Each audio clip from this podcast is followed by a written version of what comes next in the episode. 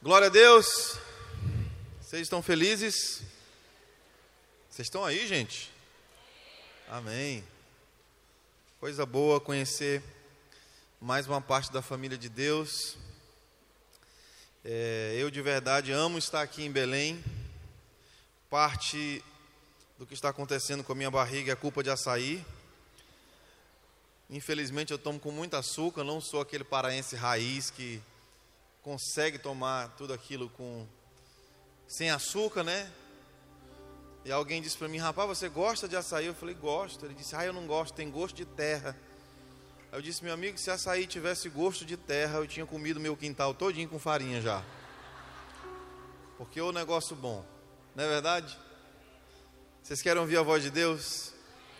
Feche os seus olhos, estende uma das suas mãos para mim, por favor. Do seu jeito, Peço para que Deus me use esse vaso de barro aqui. A outra mão, por favor, coloca no seu coração e começa a consagrar o teu coração como uma terra boa, que vai ouvir o som da voz de Deus. Pai, nós estamos aqui e precisamos da sua voz. Precisamos da sua palavra, que é viva e eficaz para a transformação das nossas vidas. Nós não estamos aqui, Pai, durante esse feriadão querendo ouvir a voz de um homem, a voz do homem não transforma, mas a voz do teu espírito transforma de dentro para fora. Consagramos nossos corações para que eles sejam uma terra boa, para que nessa manhã essa semente caia sobre os nossos corações e que ela possa frutificar para a honra e glória do teu santo nome. Amém. Amém. Abra sua Bíblia em Efésios, capítulo 3.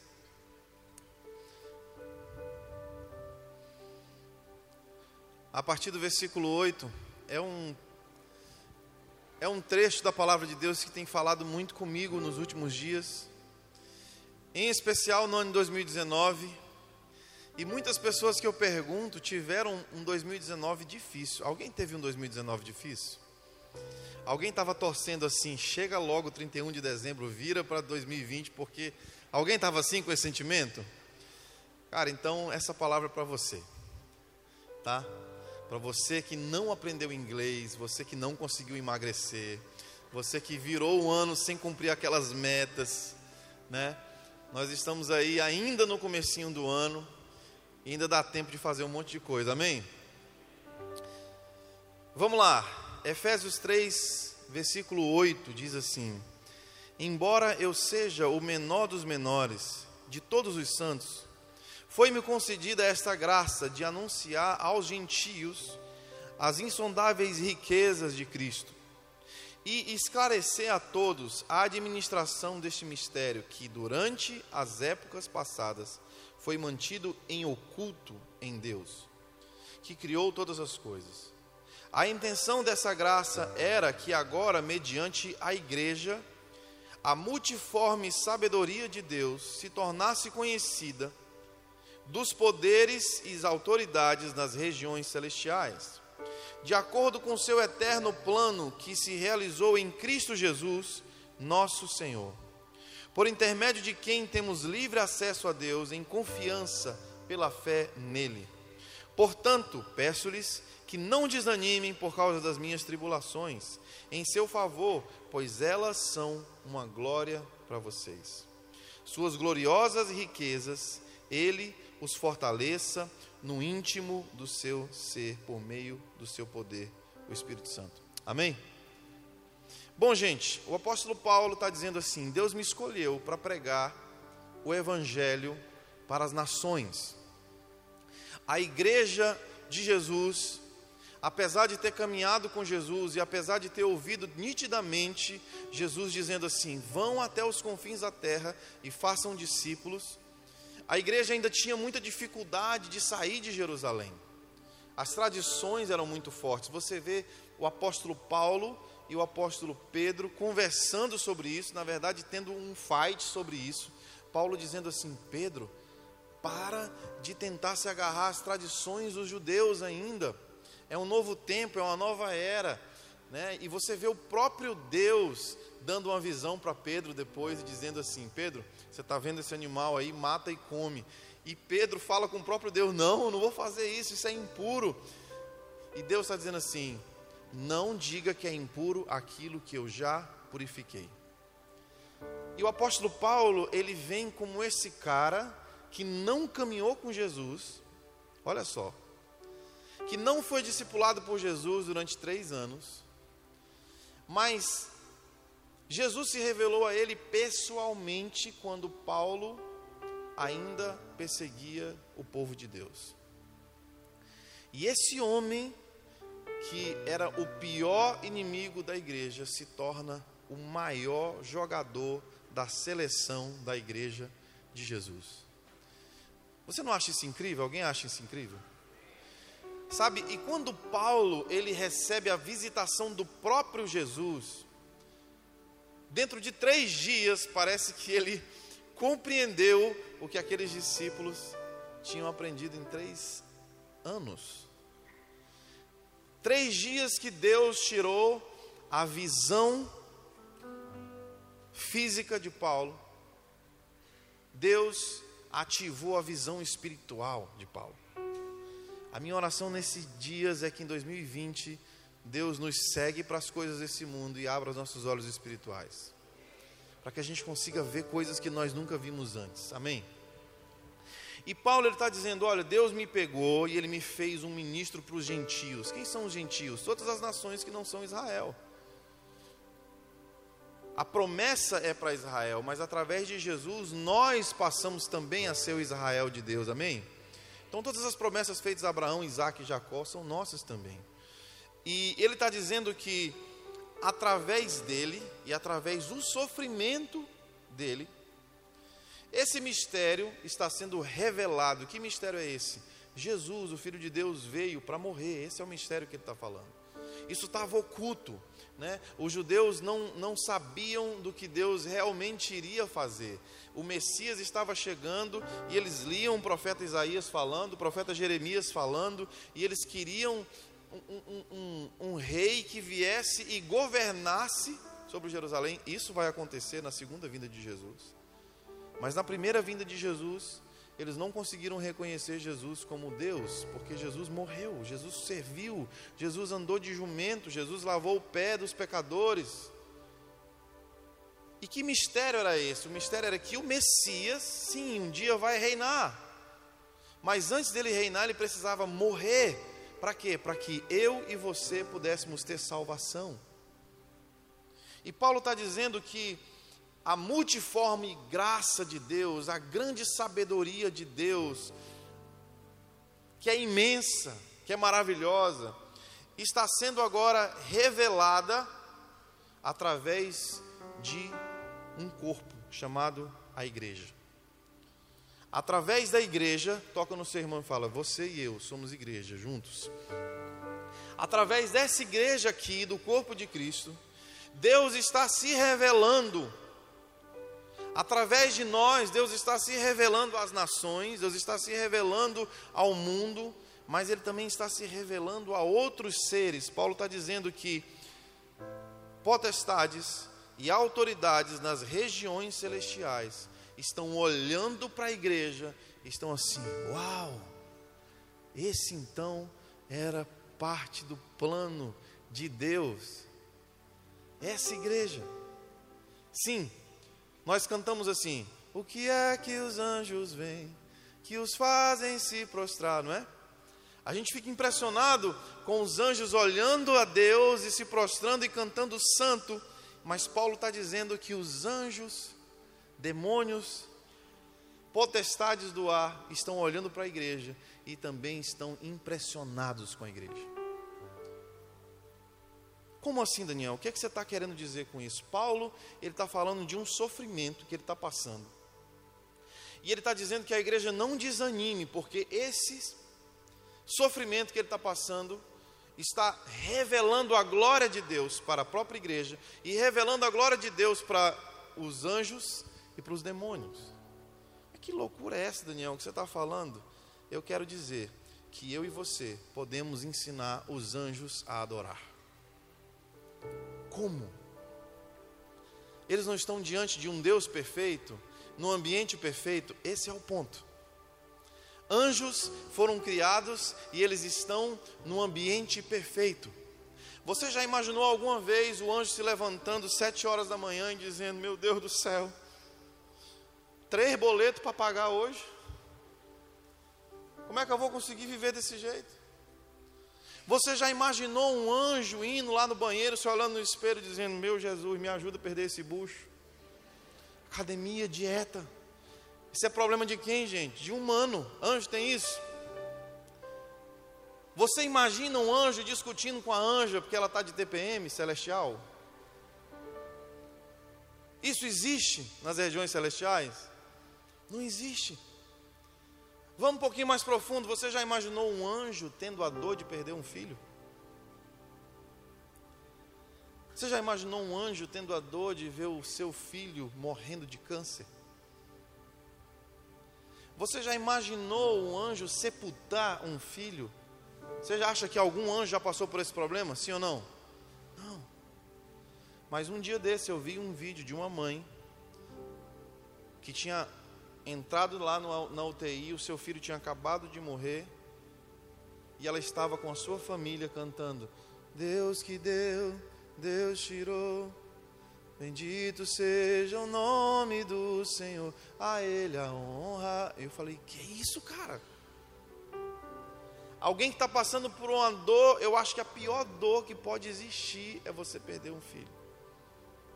Eu tenho dois filhos. Sou apaixonado por eles. O mais novo vai fazer um aninho agora no final do mês. Pensa numa coisinha gostosa. Eu estou aqui desesperado de saudade e eu não consigo me imaginar sepultando meus filhos. Você sabia que eu já orei por esses dias? Eu disse, Senhor, não me permita passar por isso. Não me permita passar por isso. Mas eu quero dizer que anjos estão num ambiente perfeito, seres humanos estão vivendo numa atmosfera de um mundo caído. Anjos têm todas as coisas ao seu favor. Outros anjos, seres celestiais, estão contemplando agora mesmo Deus em sua glória em um grande trono. E nós ficamos impressionados porque eles estão prostrados e jogando as suas coroas e cantando santo, maravilha. Mas Paulo está dizendo que tem pessoas que, como ele, estão aprisionadas.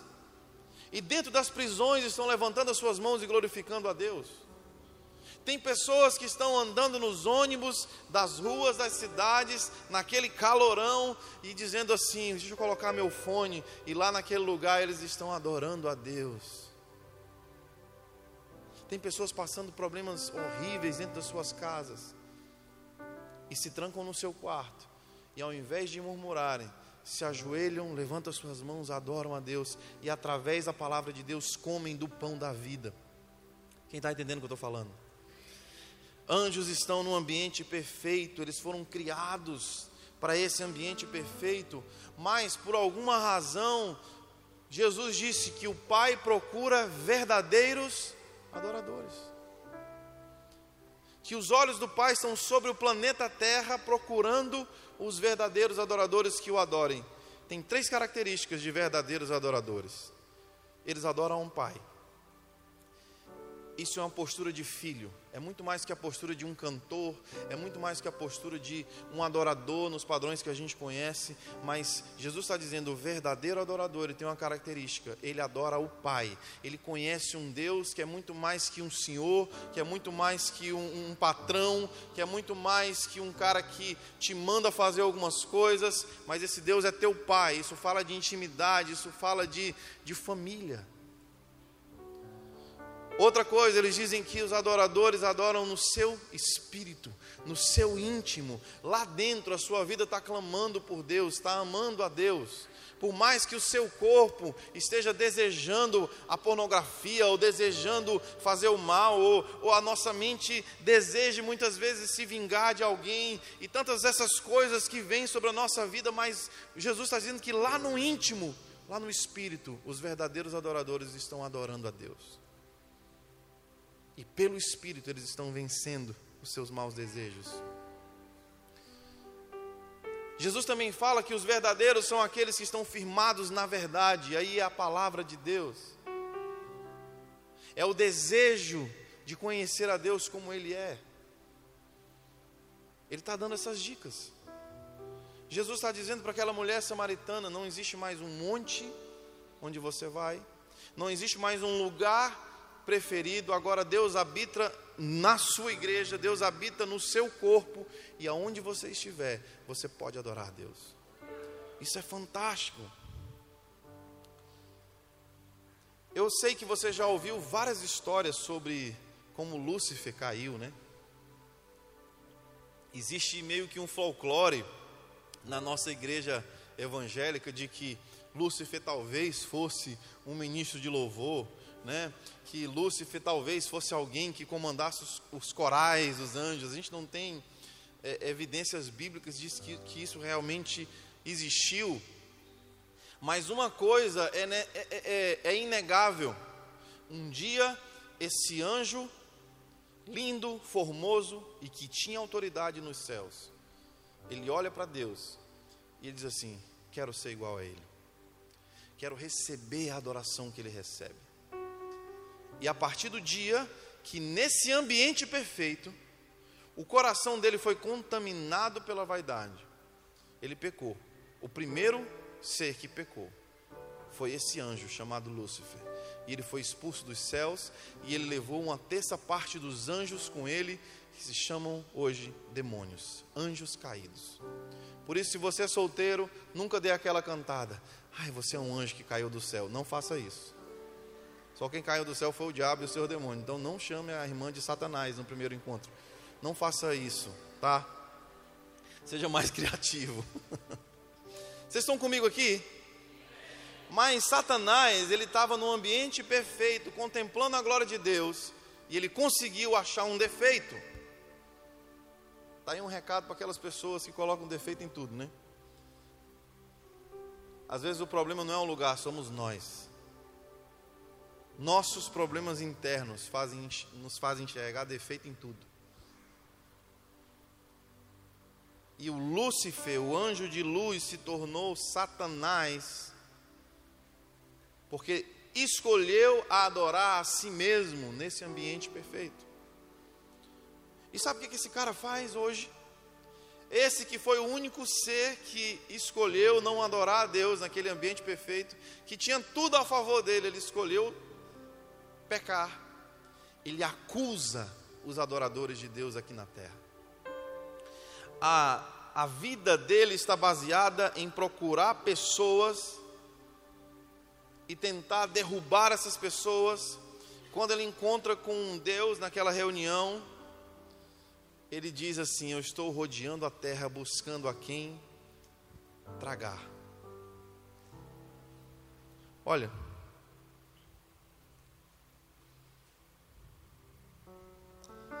vamos dar uma olhadinha aqui em Atos, capítulo 11, verso 16. Vamos dar uma olhadinha no que está acontecendo com o apóstolo Paulo. É um cara que entregou sua vida para missões. Quantos aqui já entregaram suas vidas para fazer a, obra de Deus? Levante sua mão aí. Né? É um cara que está servindo a Deus com muita graça, muita ousadia. Atos 16, versículo 16 diz assim: Certo dia, indo nós para um lugar de oração. Olha só, gente. Indo orar. Isso fala de uma rotina de oração. Cutuca quem está perto de você, fala para ela: Você tem uma rotina de oração, meu irmão? Você frequenta o lugar de oração? Então, você vê que os apóstolos, eles tinham o costume de de manhã acordar cedo e ir para algum lugar orar, um jardim, uma montanha, seja onde for e aí eles encontraram uma escrava que tinha um espírito pelo qual predizia o futuro. Era um espírito que fazia com que ela visse o futuro. E ela ganhava muito dinheiro para os seus senhores com as suas adivinhações. Essa moça seguia Paulo e a nós gritando: Estes homens são servos do Deus Altíssimo e lhes anunciam o caminho da salvação. E ela continuou fazendo isso por muitos dias. Então, irmãos, por muitos dias, Paulo estava indo orar. Paulo estava indo ter intimidade com Deus. A Bíblia diz que foram muitos dias, vamos, dizer que são 15, 20 dias. E essa garota vinha atrás deles dizendo: Esses são homens de Deus, esses são homens de Deus. Nem todas as pessoas que proclamam a verdade sobre Deus estão sendo usados por Deus. Nem todas as pessoas que nós nos impressionamos porque aquela pessoa nos disse algo espiritual estão sendo realmente usados por Deus. Essa menina estava sendo usada por um espírito de adivinhação, por um demônio, e ele dizia a verdade. Fica pensando nisso aí. E um dia Paulo se indigna, porque afinal de contas o poder do Espírito Santo está sobre ele, e ele tem a solução para o problema daquela moça, e ele se vira para ela e diz: Pare, no nome de Jesus Cristo, o espírito imundo saia dessa garota. E ela é liberta na mesma hora. E o povo diz glória a Deus, o povo diz aleluia. Muitas pessoas se convertem e eles abraçam Paulo. E aí eles começam a brigar e dizer: Hoje você almoça na minha casa. Não, você almoça na minha casa. Não, foi isso que a Bíblia disse que aconteceu, gente.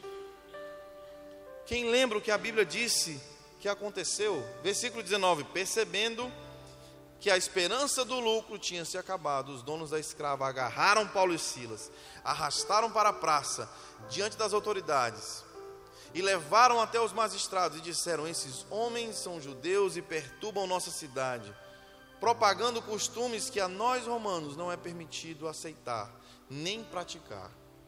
E a multidão se ajuntou contra Paulo e Silas e rasgaram suas roupas e começaram a ser espancados.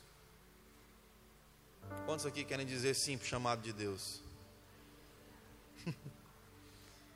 Muitas vezes você vai orar, buscar a Deus, jejuar, ser cheio do Espírito Santo, e quando você começar a fazer a própria vontade de Deus, não espere que você vai ser abraçado e elogiado, porque muitas vezes você pode ser espancado e humilhado publicamente. Mas olha que loucura. Sabe o que aconteceu? Eles pegaram esses dois caras, discípulos de Jesus, e levaram para a prisão e colocaram eles dois na prisão, na pior parte da prisão, chamado cárcere interior. Se hoje, com saneamento básico, com alimentação, você vai num presídio e você se assusta com a podridão das celas. Você já fez evangelismo na, na, na, nas prisões? Você já foi lá? Eu te convido a ir lá. Eu já cantei algumas vezes em alguns presídios e é assustador. E eu fico imaginando o nível de podridão, de falta de higiene, os ratos passando por ali, é, é, o frio que estava fazendo à noite, a escuridão que estava ali. E Paulo e Silas tinham todas as razões para dizer: pior coisa que eu fiz na minha vida foi dizer sim para esse chamado missionário. Porque foi que eu fui orar por aquela menina, expulsar aquele demônio, deixasse o demônio lá agora, onde é que eu estou? O demônio que eu expulsei deve estar melhor do que eu agora. Você vê Paulo e Silas, talvez pensando, cara, tu não tem um band-aid aí, aquela lapada que eu peguei aqui me rasgou, tu não tem um. Cara, não tinha um metiolate, não tinha um anti-inflamatório, não tinha inventado essas coisas. E aqueles caras continuavam nus, a Bíblia não diz que alguém foi lá e vestiu eles, mas eles continuavam pelados, rasgados. Pareceu até aquele negócio da Discovery, né? Pelados e largados, né? Ou é largados e pelados, eu sei lá, mas é um povo doido que fica na selva pelado, tentando sobreviver. Meu Deus do céu, é muita necessidade de aparecer, né? Mas a Bíblia diz que por volta da meia-noite, versículo 25, diz que Paulo e Silas estavam fazendo o quê? Orando. E Paulo e Silas estavam cantando hinos de louvor a Deus. E os outros presos ouviram as suas canções. Cara, eu acho isso absolutamente extraordinário. Porque alguém que estava fazendo a vontade de Deus, alguém que estava com fome, com sede, com frio, com dor, se sentindo humilhado. Paulo era um cidadão romano. Na verdade, há pouco tempo ele tinha mudado de, de função e, ao invés de estar matando judeus, ele estava agora pregando o evangelho. Ele era cidadão romano e ele foi injustiçado. Ele não poderia ter sido tratado daquela forma, mas ainda assim ele foi humilhado publicamente. Tudo em favor da murmuração, tudo em favor da rebeldia contra Deus. Mas por volta da meia-noite, esses homens que têm tudo para reclamar, escolhem orar. Eles escolhem adorar a Deus. E os outros presos estão ouvindo o som da sua voz. Eu quero dizer para você que quando você escolhe honrar a Deus e adorar a Deus e glorificar a Deus nos piores momentos da sua vida, as pessoas que estão ao seu redor vão escutar o som da sua adoração. O que hoje nós precisamos de verdade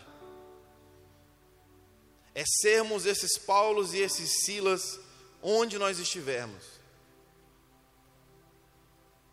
Porque as pessoas elas estão cansadas daquele evangelho só Jesus te ama. Gente, beleza, tudo bem.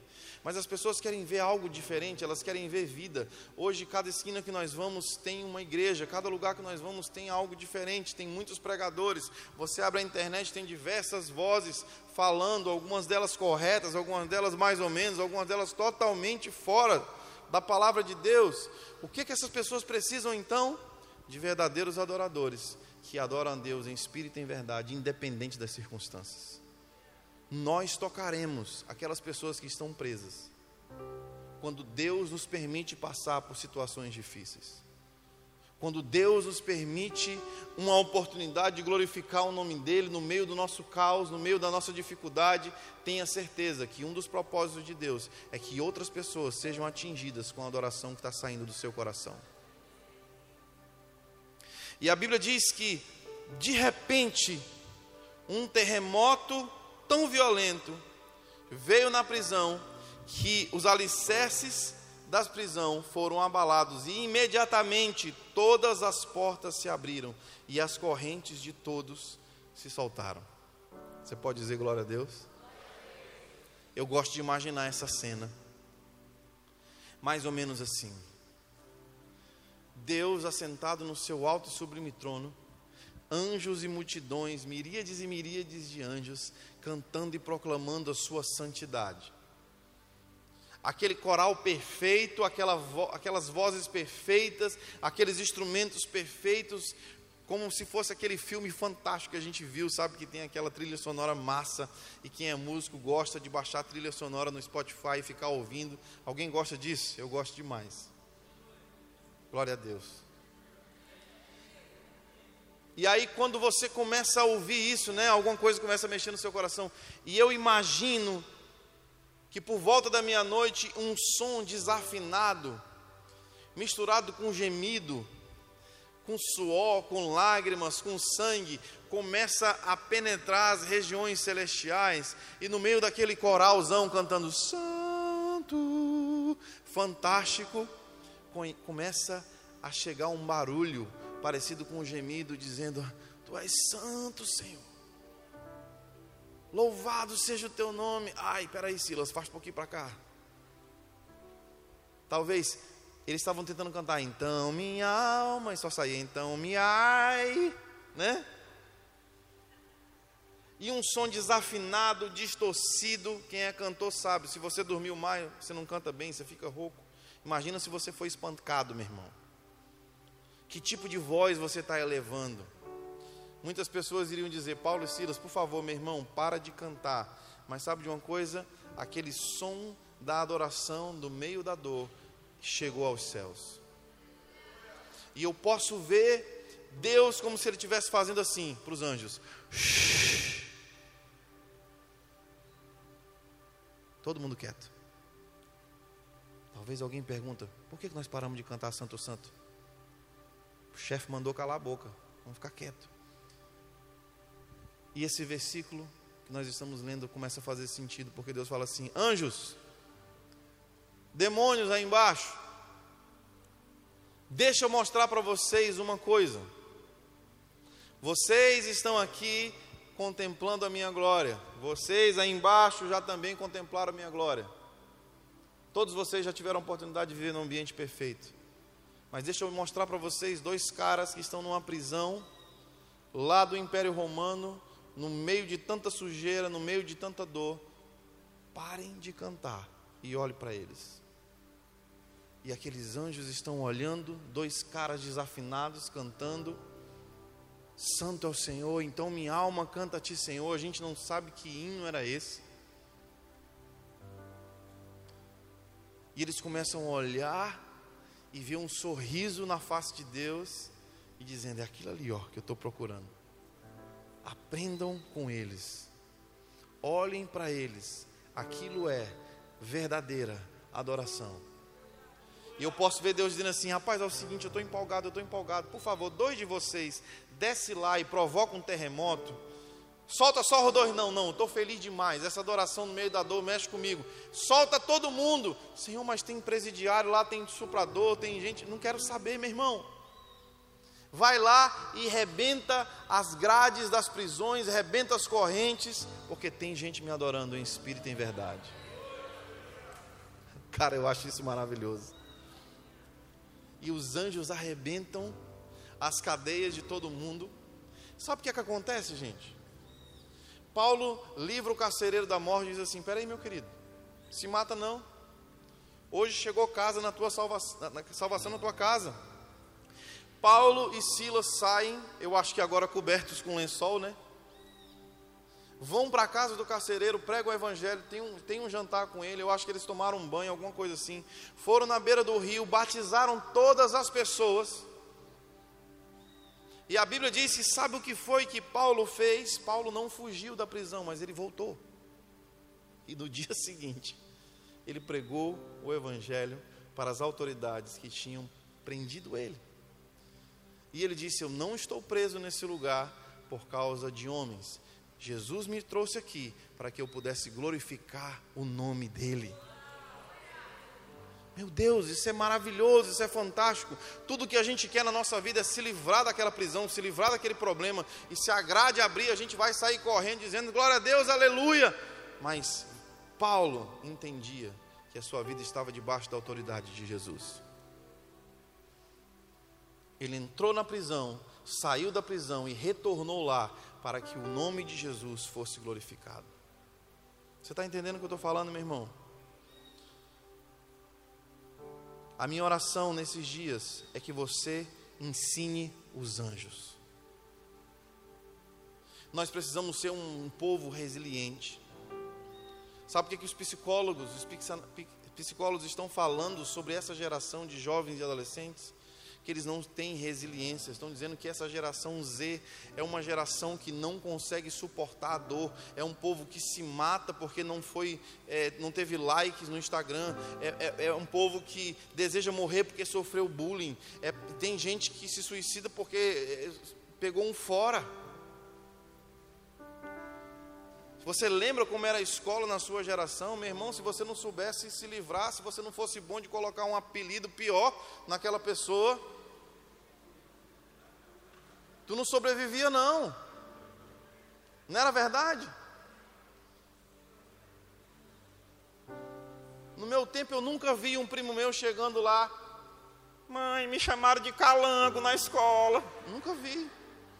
Ou o gordinho reclamando, mãe, me chamaram de rola de poço. A gente sabia se defender. O cara vinha de lá com um apelido, rolo de posto, falava nada, cara de macaco, pronto. A gente lutava. Essa geração não sabe passar por isso. E sabe por quê? Não é culpa delas, é culpa dos pais delas. É culpa dos avós delas. Já viu aquele ditado: menino criado com vó? Normalmente são pessoas que só, como, só tomam o caldinho do feijão. Vó, tira o caroço.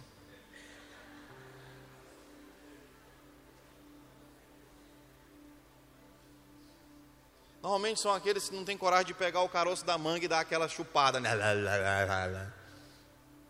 Tem que ser cortadinho, bonitinho no garfinho. Para que sofrimento? Para que tirar fiapo do dente, gente? Cara, quando a gente era criança era top, a gente voltava todo sujo de manga, subia, às vezes voltava com o braço quebrado porque subiu para pegar a manga. Ou voltava com um calombo na cabeça porque alguém teve a grande ideia de jogar um pedaço de pau para derrubar a manga lá em cima. Lá vem a manga, era pau, pau na cabeça.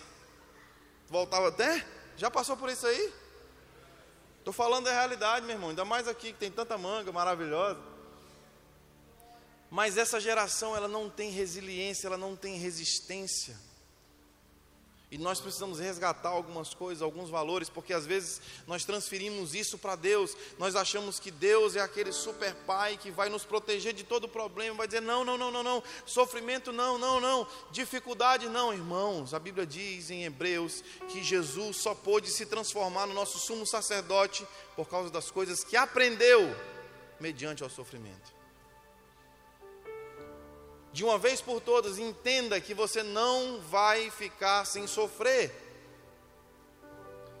As coisas mais lindas da vida vêm através do sofrimento. Para a mulher dar a luz ao, ao filho, vem sofrimento. Pra, sabe, para a gente perder a barriga, igual Jesus Cristo, tem que vir sofrimento. Horas de academia, de dieta, e meu Deus do céu, trocar brigadeiro por alface, aleluia. Já disse o ditado: no pain, no gain. Sem dor, sem recompensa. Nós estamos precisando de homens como Sadraque, Mesaque e Abidnego. Gente que não se dobra diante das dificuldades, mas vem o que vier, eles estão de pé diante de Deus. Sabe? Em Daniel 3, vamos dar uma olhadinha nessa história. Daniel 3, versículo 1, diz que Nabucodonosor fez uma imagem de ouro de 27 metros de altura e 2 metros e 70 centímetros de largura. Era como se fosse uma lança. Na verdade, esse era um símbolo, como se fosse o órgão genital de um deus. Basicamente era isso. E ele ergueu na planície de Dura, na província de da Babilônia. Dizem que essa província estava armando uma conspiração contra o reino da Babilônia, tentando ficar independente. E quando o rei viu resistência ao seu governo, quando o rei descobriu que alguém ali podia se rebelar, o que foi que ele fez? Pegou todo o seu poder, todo o seu é, poderio de guerra, levantou uma imagem de ouro e disse: É o seguinte, vou tocar uma música. E quem não se prostrar a essa imagem, vai morrer, vai ser jogado numa fornalha de fogo ardente, você vai ser frito. E a Bíblia diz que eram milhares e milhares de judeus, preste atenção nisso, milhares e milhares de judeus que estavam juntos, eles tinham a mesma cultura, eles tinham o mesmo Deus, eles tinham as mesmas instruções, eles conheciam os mesmos versículos da lei que falavam que eles não poderiam se prostrar a outros deuses. E a música tocou, e 99,999% se prostrou. Mas três ficaram de pé. Você pode dizer três? Nesse momento, versículo 8: alguns dos astrólogos se aproximaram e denunciaram os judeus, dizendo: Ó oh, rei Nabucodonosor, vive para sempre.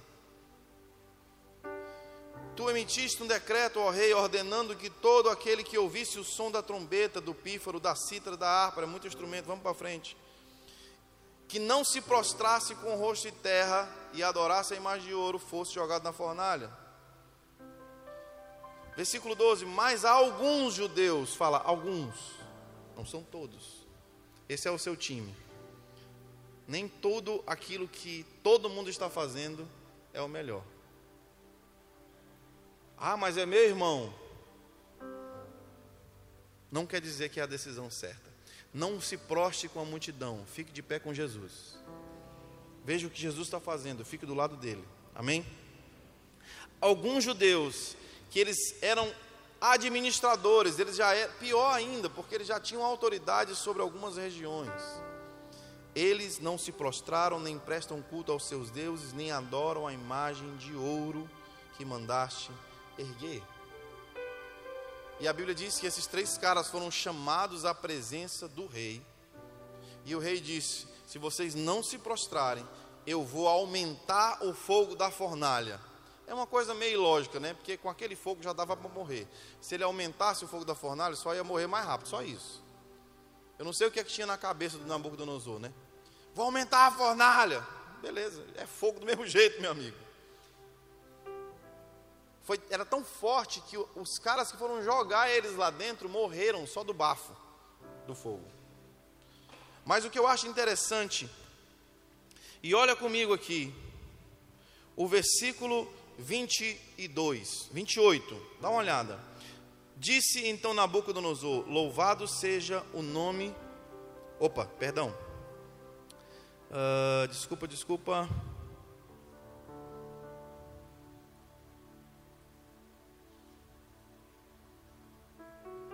Perdão. Versículo 19: Nabucodonosor ficou furioso com Sadraque, Mesaque e Abidinego mas vamos ao 16. Sadraque, Mesaque e Abidinego disseram: Ó oh, rei Nabucodonosor, não precisamos nos defender diante de ti. Olha o que eles estão falando para o cara mais poderoso da terra. Se nós formos atirados na fornalha em chamas, o Deus a quem nós prestamos culto pode nos livrar. Deus pode te livrar, sim ou não?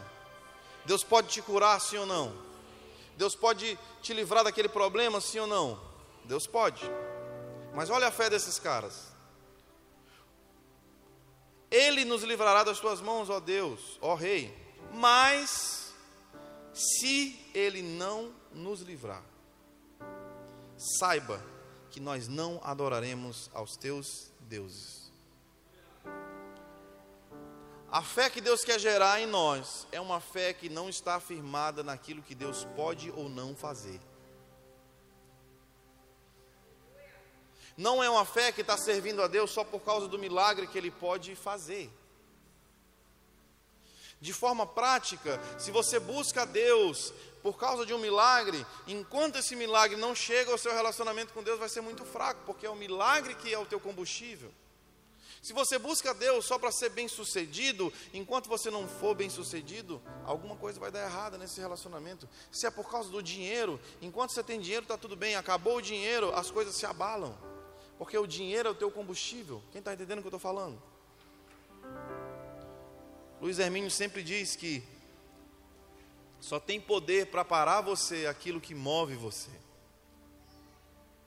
Esses homens não eram movidos por acusações, por ameaças, esses homens eram movidos pela fé sobrenatural no Rei dos Reis, no Senhor dos Senhores e diante da maior autoridade do planeta Terra, naquele momento,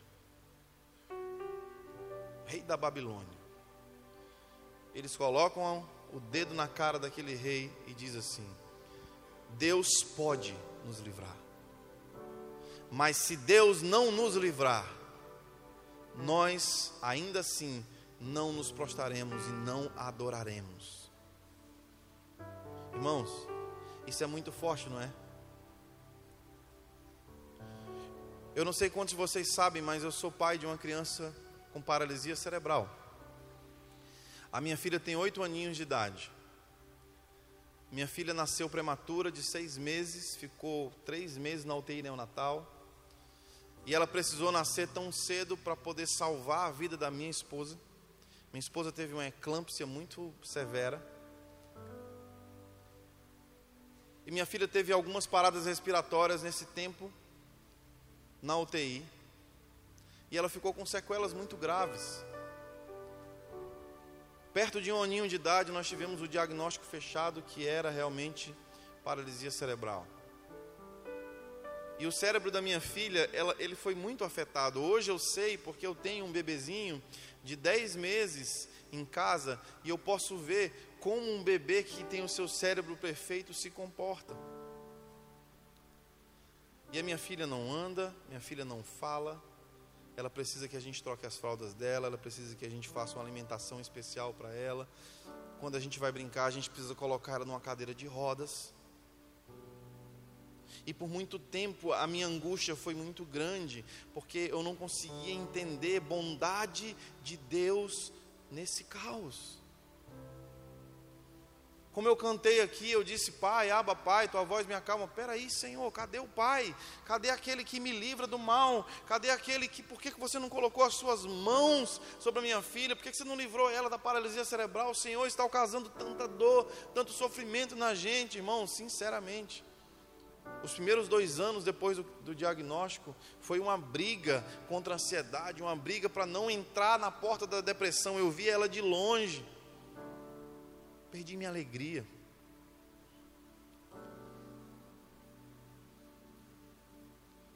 Eu disse: Deus, tu és um Deus de milagres.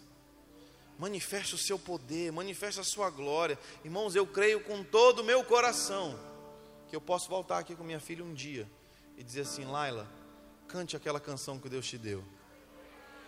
Dance aquela coreografia que Deus te deu. Você crê nisso? Então, Ore por nós, ore por ela. Nós vamos viver um grande milagre. Mas irmãos, e se? E se o Deus que pode me livrar da fornalha não me livrar?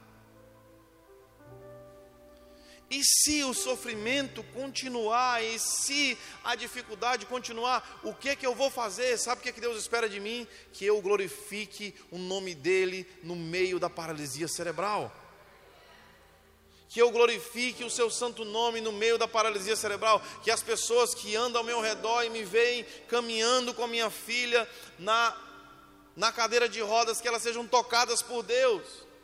Deus não espera que eu seja um pai depressivo e que eu viva a minha vida fazendo campanhas e mais campanhas pedindo um milagre, mas Deus também não quer que eu me conforme, mas Deus quer que eu administre as minhas emoções, como Sadraque, Mesaque, Abidinego, e diante dele eu diga: Deus, você pode tocar a minha filha agora mesmo ela vai ser curada, mas se o Senhor não fizer isso, eu vou permanecer de pé na Sua presença. Eu vou permanecer de pé na Sua presença. Deus me deu essa palavra num dia que eu estava muito angustiado. E de verdade eu já estava começando a dobrar os meus joelhos diante da paralisia cerebral. E o Senhor me mostrou essa fé. E Ele disse: Eu preciso que você tenha essa fé. Eu preciso que você cresça, eu preciso que você amadureça, eu preciso que você entenda que quando você é uma criança espiritual, sim, eu te cuido, eu te protejo, mas à medida que você vai crescendo, Daniel, eu preciso enviar Jesus para o deserto, eu preciso enviar Jesus para ser confrontado por Satanás, eu preciso enviar Jesus para que ele sofra muito, para que ele se torne o meu filho que vai salvar as nações da terra, porque você vai ser diferente. Filho, você está no mundo caído. E eu estou chamando você para me glorificar no meio do seu sofrimento. Eu disse, Deus, como é que eu vou fazer isso? Como é que eu vou conseguir esperar tanto tempo? Eu nem sei se minha filha vai ser curada mesmo. Eu sei que tua vontade é curar todos, mas, meu Deus. Ele disse, Daniel, só tem um jeito de não temer o fogo da fornalha é se o fogo do meu espírito dentro de ti for maior do que o fogo das provações que estão lá fora. Eu disse, Senhor, dá-me desse fogo. Senhor, me batiza nessa fé. Senhor, me batiza nesse posicionamento. E a Bíblia diz que o rei lançou Sadraque, Mesaque e Abidinego dentro da fornalha, e que de repente ele não viu mais três pessoas, mas ele começou a enxergar uma pessoa a mais, e ele limpou os olhos, ele olhou de novo, ele chegou o mais próximo possível, e ele disse: tem um ser sobrenatural caminhando com eles no meio do fogo, tem um cara parecido com o filho de Deus, tem alguém ali, tem um sol sobrenatural, sabe o que é isso? Mais uma vez eu vejo Deus falando assim: Shh, para de cantar um pouquinho. Vocês estão vendo aquela multidão lá, ó, em Suzã, todo mundo prostrado.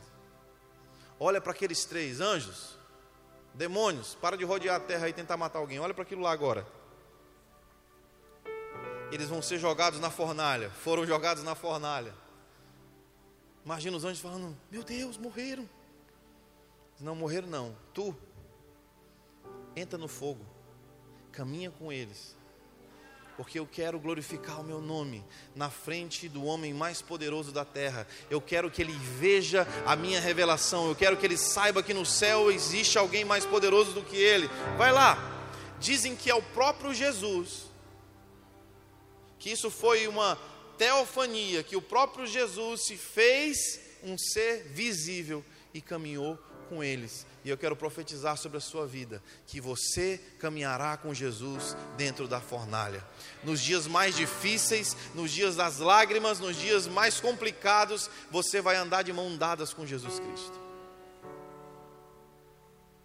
Sabe o que foi que aconteceu com Sadraque, Mesaque e Abidinego? Depois daquilo, o rei Nabucodonosor chamou eles e disse assim: Eu estou aumentando a autoridade de vocês na Babilônia. Eu estou dando vocês mais poder, eu estou dando vocês mais autoridade, eu estou encarregando vocês de muito mais funções e muitas mais pessoas vão prestar contas a vocês. Permaneça fiel ao Senhor e a sua autoridade espiritual vai aumentar no meio da Babilônia, no meio do, do reino mais corrupto, do mais prostituto, mais é, é, é, lascível que já existiu, Deus promoveu esses homens para manifestar o seu reino. Deus vai fazer isso com você. Belém é uma cidade que precisa de Jesus. Belém é uma cidade que precisa de alguns sadraques, mesaques e abidinegos. Belém é uma cidade que precisa de gente que está caminhando na fornalha e que outros possam ver, cara, eu estou te vendo caminhar uma vida no meio do fogo, mas eu também estou vendo um ser celestial junto contigo. Você pode dizer amém? Diz que o pregador bem paraense estava pregando essa palavra. E tudo aqui vocês falam égua, né? Égua, que carro bonito. Égua, que guitarra legal. Égua, tu vai fazer isso, tudo é égua, né? E disse que ele estava pregando e ele falou assim: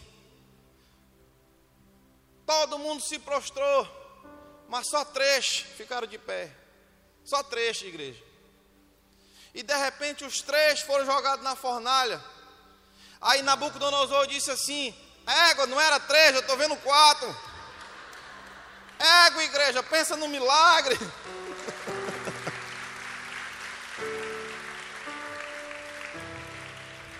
Fala para o seu irmão aí, égua, não era três? Os paraenses gostam quando eu conto essa piada. Quero encerrar falando do primeiro livro da Bíblia que foi escrito. Quem sabe qual é? O livro mais antigo, o relato mais antigo de um relacionamento de um homem com Deus. Quem sabe quem é? Quem? Jó. Esse cara é o relato mais antigo. Quando você começa a ler a Bíblia em ordem cronológica, se bem que não existe uma ordem cronológica segundo a teologia, mas quando você tenta juntar uma, um timeline da história do relacionamento de Deus com o homem, Jó vem na frente de tudo. Jó, ele veio muito antes de que quando Moisés, durante a peregrinação no deserto, começou a escrever o livro de Gênesis. Moisés leu esse livro.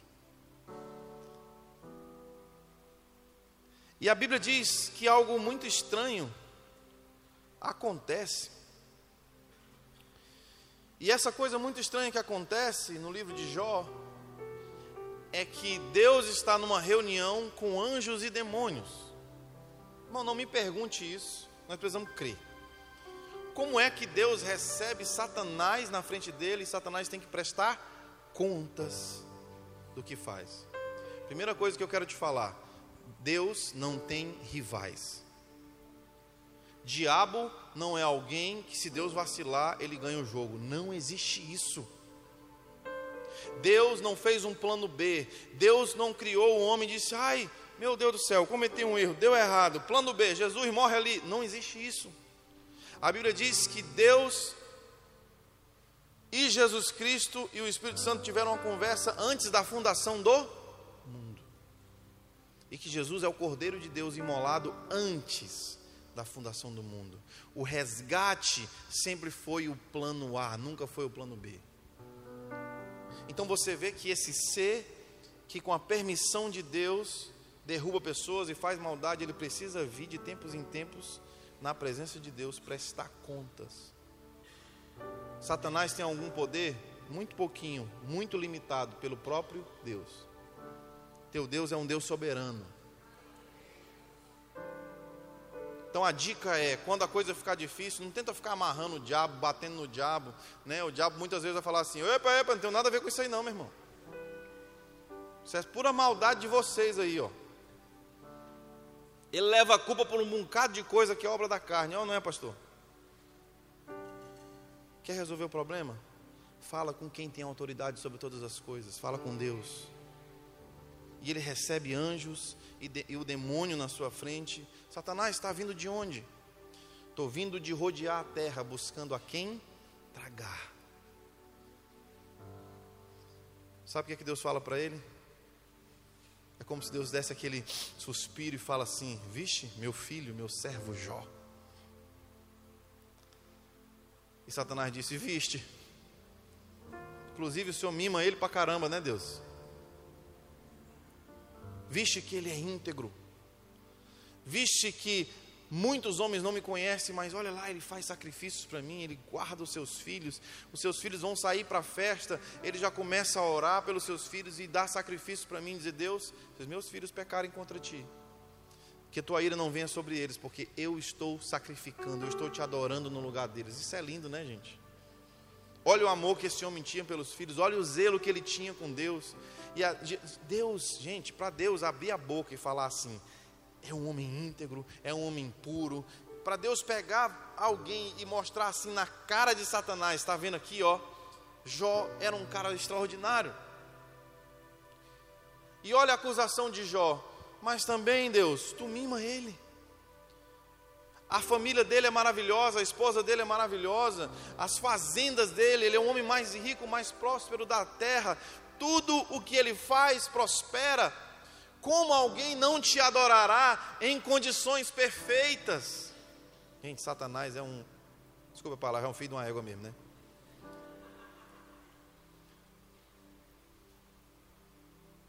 Ele foi o único que escolheu se rebelar contra Deus no ambiente perfeito e agora ele quer acusar Jó. Ele quer dizer que Jó está sendo mimado por Deus, sabe? Eu vejo como se o, o, aquele arcanjo Miguel com aquela espada fala: Deus, deixa eu arrancar a cabeça, só um chifre, deixa eu arrancar. Imundo, tu não estava aqui com a gente adorando e tu escolheu cair, tu está acusando ele daquilo que tu fez daquilo que tu é. Irmãos, da próxima vez que você for adorar a Jesus, da próxima vez que você traçar uma jornada para conhecer a Deus, e que Satanás disser assim: opa, você não pode, olha o que você pensou, olha o que você eh, imaginou, olha o que você desejou. Sabe o que, você faz? Diga assim: você não tem autoridade para me acusar. Você estava no céu e caiu porque é frouxo. Eu estou aqui na terra pagando boleto e fazendo dieta. E eu estou adorando a Deus, aleluia.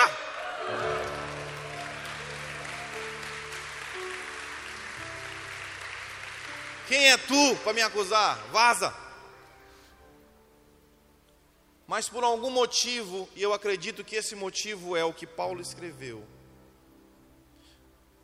glorificar o nome de Deus e ensinar a sua igreja, e ensinar os anjos e demônios a respeito do seu caráter, Deus decide entregar por um espaço de tempo aquele homem nas mãos de Satanás. Irmãos, como assim?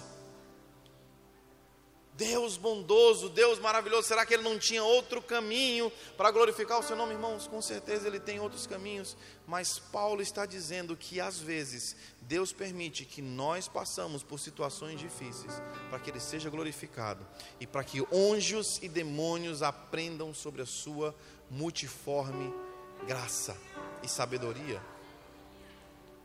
Deveríamos então ver o, o sofrimento como um privilégio. Agora você entende porque apóstolo Tiago diz: tende por motivo de grande alegria. O passardes por diversas tribulações, como é que eu vou me alegrar? Estava em São Paulo esses dias, quando eu chego lá em São Paulo, o freio do carro arrebenta. Em seis horas eu gastei R$ 1.500. Como glorificar o nome de Deus? Aleluia, R$ 1.500. Vou passar aperto esse mês. mecânico mexendo lá no carro, de repente ele vê assim: Ei, qual é a sua profissão?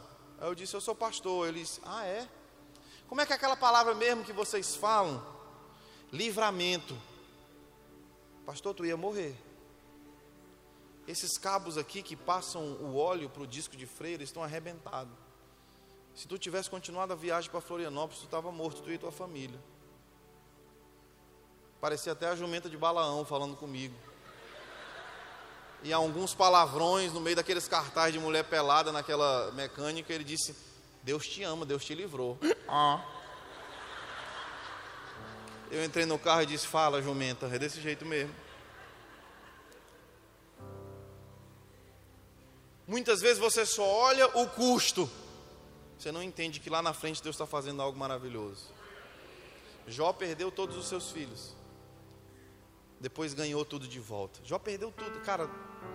Eu tenho certeza que se Jó tivesse tido escolha, ele ia falar: Não, peraí, Senhor. Bora negociar esse negócio, leva só os bois, os empregados, leva, deixa os meninos, não, não toca. Eu entrei em crise com esse texto, eu fui estudar no nosso curso de teologia, eu fui atrás e eu encontrei um cara que fala sobre a liberdade divina.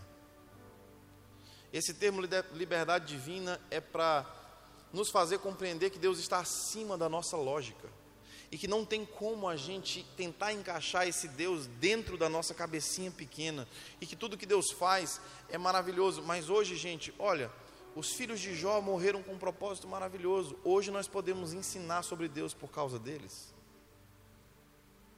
Você já imaginou quantas milhares e milhares e milhares de pessoas foram abençoadas com essa história? Você sabia que essas pessoas têm uma recompensa aguardando elas? Você sabia que essas pessoas que morreram em glória de Deus, a Bíblia diz que quando Jesus voltar, os mortos irão ressuscitar. E Jesus vai abraçar muitos desses que foram mártires, que morreram com grande propósito, e vão dizer assim: reinem comigo entre as nações. Nós olhamos só para a dor temporal, Jesus está olhando para a alegria eterna. Você está entendendo isso, igreja, hoje? A Bíblia diz que Deus envia Satanás e diz: só não mate ele. Irmãos, Satanás estava com fome e com sede de vingança contra a humanidade. E a Bíblia diz que num prazo de menos de 12 horas, Satanás acabou com tudo o que Jó tinha: terremotos, incêndios, vendavais, tempestades. Um vinha dizer: Teus filhos morreram, outro dizer: Tuas filhas morreram. Os teus servos mais fiéis morreram. O cara nem estava terminando de falar, dizendo: Todos os seus animais morreram. Seus inimigos entraram nas suas fazendas, roubaram tudo.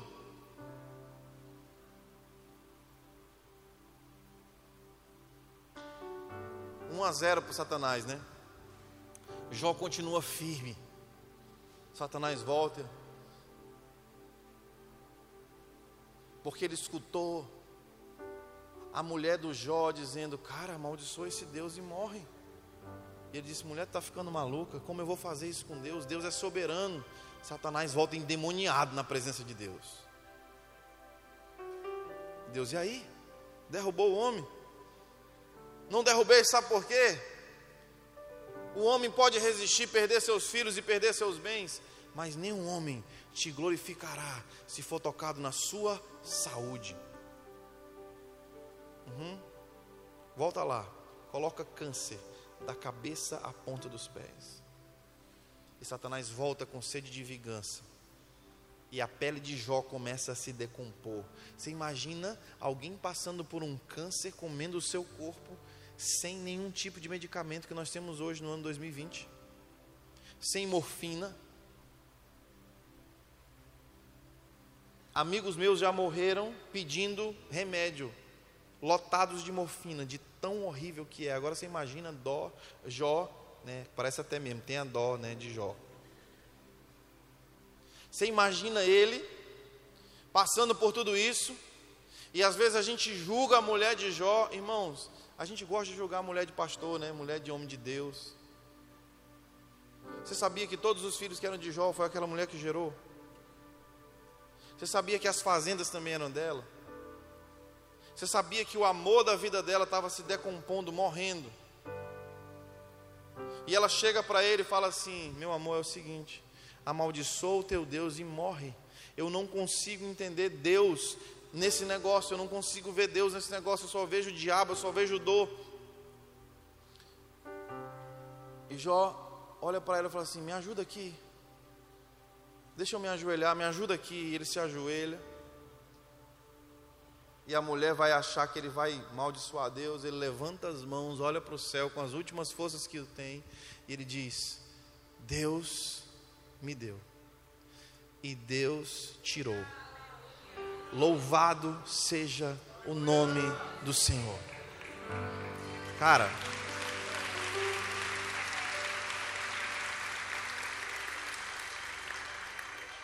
eu posso ver Satanás ficando doido e Deus falando assim: volta aqui, anjos, olha para aquele cara ali. Mais uma vez eu posso ver Deus fazendo assim. Você está vendo?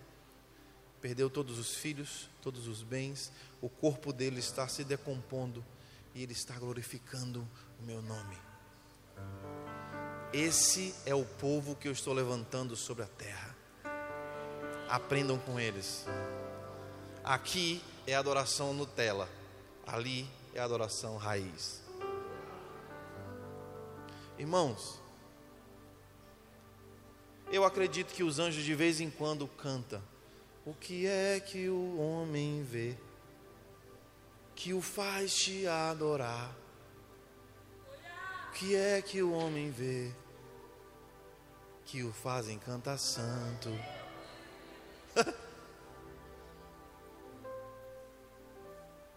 Você pode fechar os seus olhos e começar a ensinar os anjos a adorar? Eu sei que você tem muitos motivos para dar um passo para trás e para dizer: Deus, está muito complicado, está muito difícil.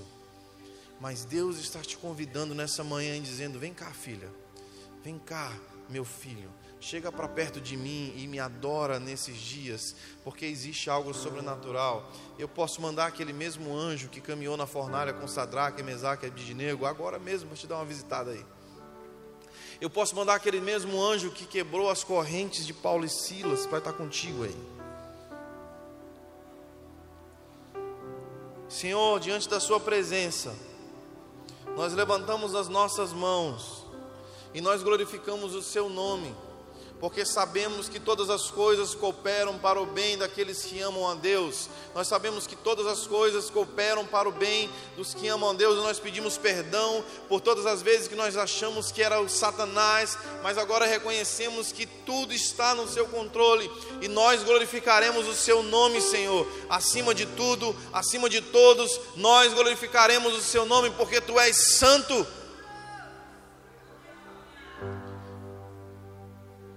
Você que tem duvidado da bondade de Deus, que esse sentimento, que esse pensamento saia do seu coração agora, em nome de Jesus. A queda do homem nunca teve a ver com a fruta proibida. A queda do homem foi por causa da dúvida, foi por causa da desconfiança. Será que realmente ele é bom? Será que realmente ele sabe fazer as coisas? Será que realmente ele não está escondendo algo de mim? Satanás disse: Olha, não foi bem assim o que Deus disse. Eu quero declarar que toda distorção satânica da bondade de Deus saia desse lugar em nome de Jesus. Você terá uma fé inabalável. Você terá um conhecimento de Deus inabalável. Ninguém conseguirá te enganar, porque a palavra de Deus será o teu guia, a palavra de Deus será o teu alimento. No deserto, você será como Jesus Cristo, você não precisa suprir as suas carências com a proposta do diabo, porque você está alimentado do pão que é a voz de Deus passando pelo câncer, passando pelo HIV, passando pelas dívidas, você glorificará o nome de Jesus. Passando por crises emocionais, você glorificará o nome de Jesus. Eu quero declarar que esse sentimento de suicídio sai da sua vida hoje. Eu quero declarar que essa crise de ansiedade que faz você chorar e sentir até crise de pânico, que saia da sua vida hoje. Eu quero declarar que essa dor tão grande que vem porque você recebeu um diagnóstico horrível, que isso cesse agora, porque você está debaixo da sombra das asas do Senhor. Em nome de Jesus. Olha para mim um pouquinho, eu quero encerrar com isso que eu vou falar. Irmãos, eu tenho uma palavra para a cidade de Belém para a igreja de Belém. E Deus está dizendo que vocês precisam trilhar um caminho de perdão. Algumas vezes que eu tenho vindo aqui, eu tenho percebido que pessoas acusam outras pessoas e dizem: hoje eu não estou melhor por culpa de alguém. Hoje eu não sou uma pessoa mais espiritual por causa daquele pastor que eu tive. Hoje eu não estou tão bem quanto deveria porque eu fui traído, porque eu fui me decepcionei com alguém, com um ou com outro. Meus pais não souberam cuidar tão bem de mim, eu poderia ser uma pessoa melhor, eu poderia estar melhor. Aquele relacionamento me deixou como eu estou hoje.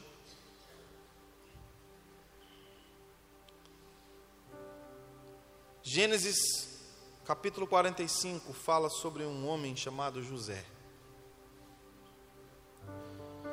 O José era o filho preferido, o mais novo, filho do Jacó.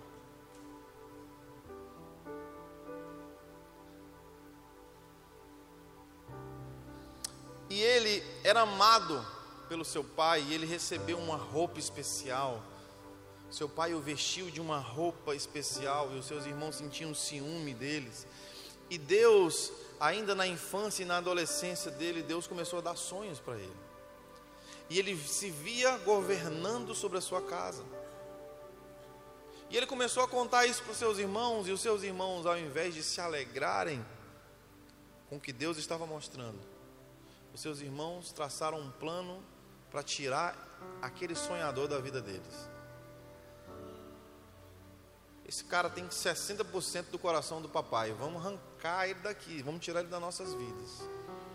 Irmãos, e muitas vezes a igreja não sabe lidar com as coisas que Deus está fazendo você viver. Muitas vezes a igreja deveria ser aquele lugar que se alegra com a sua vitória, que celebra a sua conquista, que celebra as coisas que Deus está fazendo, mas muitas vezes a igreja é esse ambiente que te joga na cova.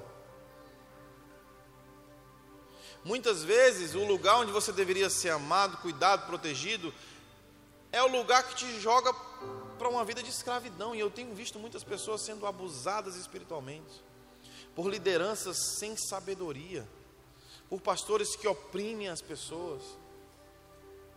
Eu falo isso, gente, num lugar de muito temor, Senhor. Deus está quebrando uma estrutura antiga na igreja evangélica. Deus está trazendo a restauração. Nós nos pareceremos mais com Jesus. Deus está quebrando aquele patriarcado, aquele senhorio do homem. E Deus está gerando uma identidade de filhos na igreja, está dizendo assim: vocês não têm dono a não ser eu. Perceba o que Jesus está fazendo na sua igreja esses dias, antes da sua volta. Mas o que acontece é que esse garoto foi sofreu uma tentativa de assassinato, os irmãos se arrependeram, jogavam ele numa cova. Ia passando uma caravana do Egito e eles venderam o seu irmão como escravo. E aquele garoto começou a viver como escravo, comer, vivida, comer comida de escravo, perdeu aquele lugar junto ao coração do pai, perdeu a sua roupa, que representava muito da sua identidade, do amor que o pai tinha por ele. E ele vai para uma terra distante, longe do pai, longe da mãe.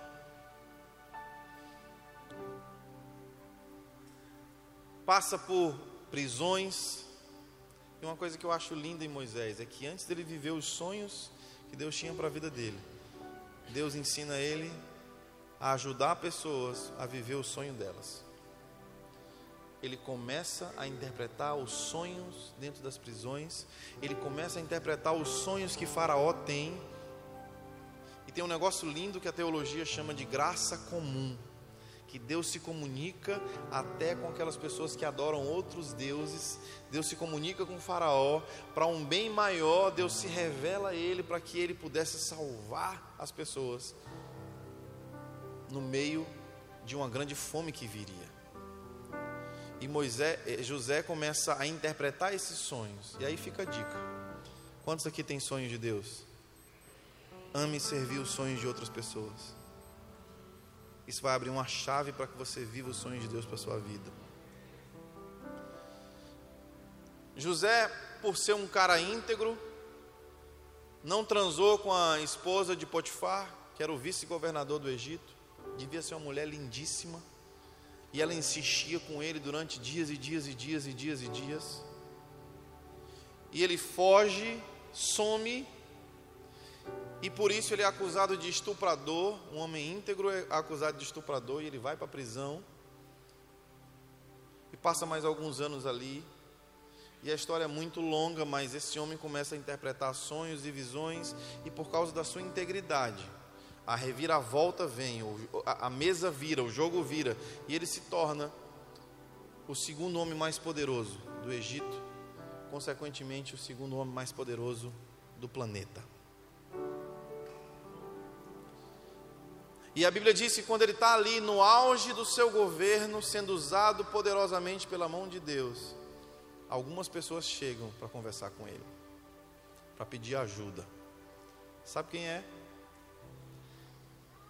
O seu irmão Rubem, o irmão mais velho, o primogênito, que deveria ter guardado o caçulinha,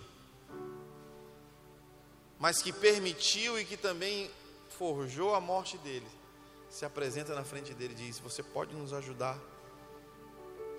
Você pode nos dar algum alimento? Nosso pai está passando por necessidade. Ele diz: Quem é o pai de vocês? É o Jacó. E a Bíblia diz que ele se retira da frente dos seus irmãos, ele vai lá para trás, ele começa a chorar, chorar tão alto que os guardas tiram aquelas pessoas da presença dele.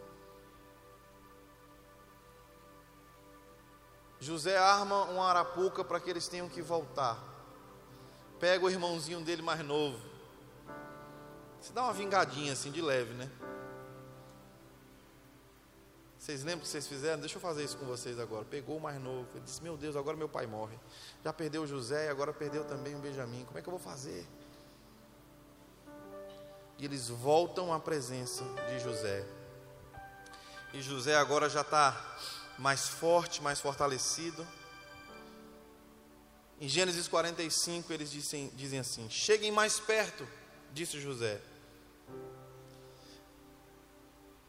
E quando eles se aproximaram, José lhes disse: Eu sou José, seu irmão, aquele que vocês venderam ao Egito. E agora não se aflijam, nem se recriminem por terem me vendido para cá, pois fora para salvar vidas que Deus me enviou adiante de vocês. Olha o entendimento de José. José está dizendo: não foram vocês que permitiram a cova, não foram vocês que permitiram a prisão, não foram vocês que permitiram que eu fosse chamado de estuprador, não foram vocês que me fizeram passar por todas essas coisas. Na verdade, muito obrigado vocês foram usados por Deus. Loucura, né?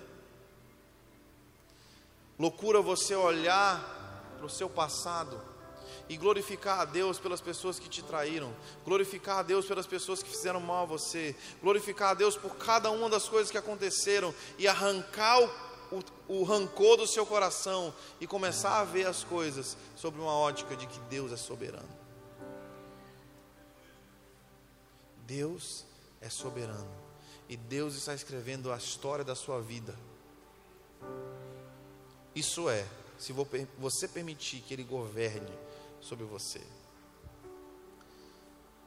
E ele diz: Já houveram dois anos de fome na terra, e nos próximos cinco anos não haverá cultivo nem colheita. Por que, que ele sabia disso? Porque Deus tinha revelado a ele através de quem? Deus deu sonho para quem? O Faraó.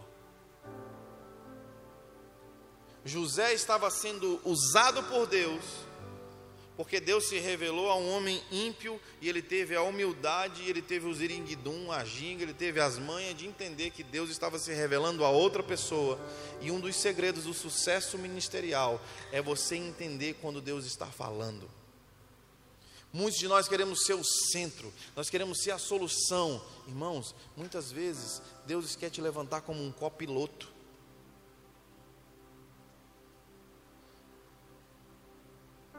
como um vice. Já pensou nisso? Como número dois e não como número um, e aí, como número dois, você flui, como número dois nos bastidores, você abençoa. O número um está lá, sendo idolatrado, governando, mas é o número dois que está fazendo as coisas acontecerem. Por trás ele está governando, por trás ele está dando as dicas. Às vezes as pessoas nem sabem que é ele. Nós precisamos tirar os nossos olhos desse palco. Sucesso ministerial não tem a ver em estar aqui e ser visto. Deixe o Senhor te usar como Ele quer. Tenha prazer em ser um advogado que você é, o médico que você é, o pediatra que você é, o conselheiro é, amoroso que você é lá na, na psicologia, a, o professor que você é nas crianças, na, nas universidades. Tenha prazer, irmãos, em fluir fora dessa plataforma.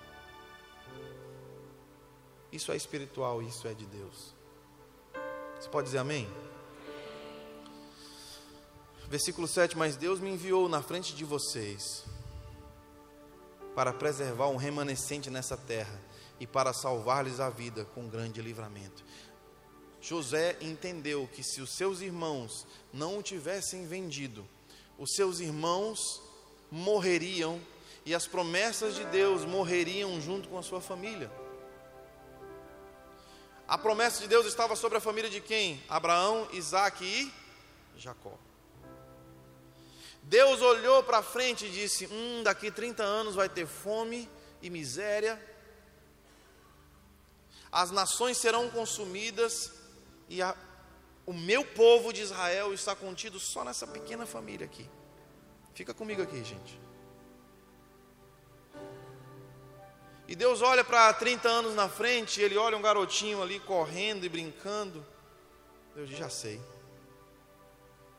Vou salvar a linhagem de Abraão, Isaac e de Jacó. E eu vou garantir que o Messias apareça lá na frente, através aqui dessa família. Então deixa eu governar. E Deus pega um governante chamado José, permite que todas as coisas aconteçam, para que 30 anos depois, mais ou menos, ele tenha todo o entendimento e toda a autoridade para proteger aquilo que Deus está gerando. Por causa dessa decisão de Deus, nós estamos aqui hoje. Você entende, gente?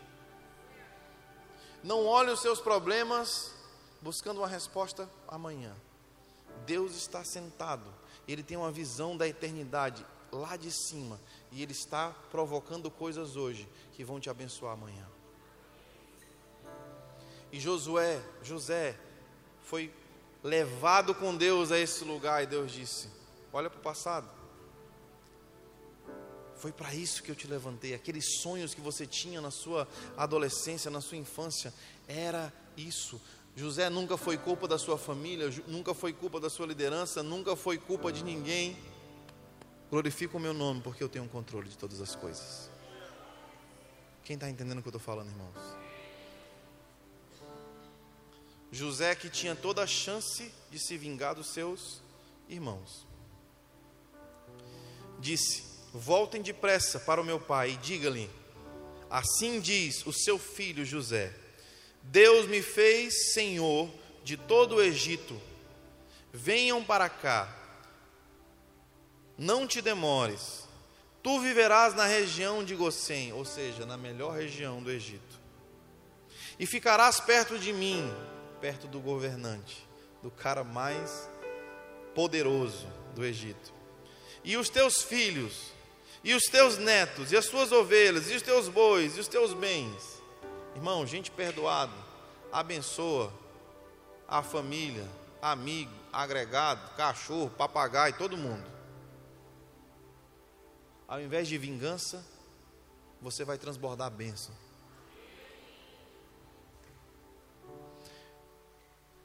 Eu te sustentarei ali, porque nada haverá, ainda haverá cinco anos de fome.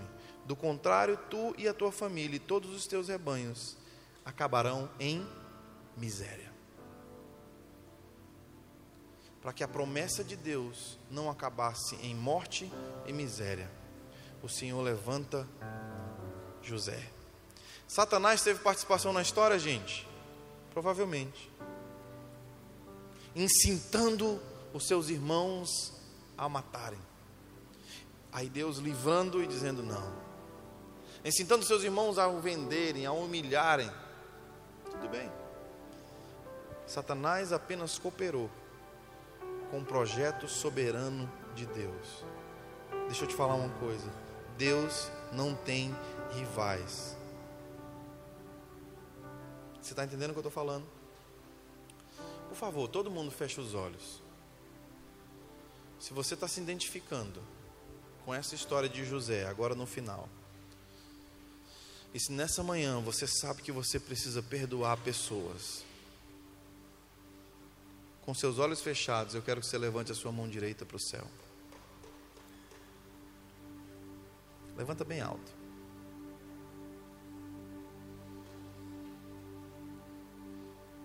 com essa mão levantada, começa a dizer assim: Deus, eu reconheço que todas as coisas estão cooperando para o meu bem.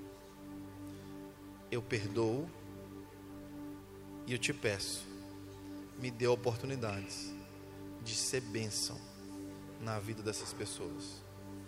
Espírito Santo, arranca do meu interior todo rancor, toda mágoa, toda mentira do diabo.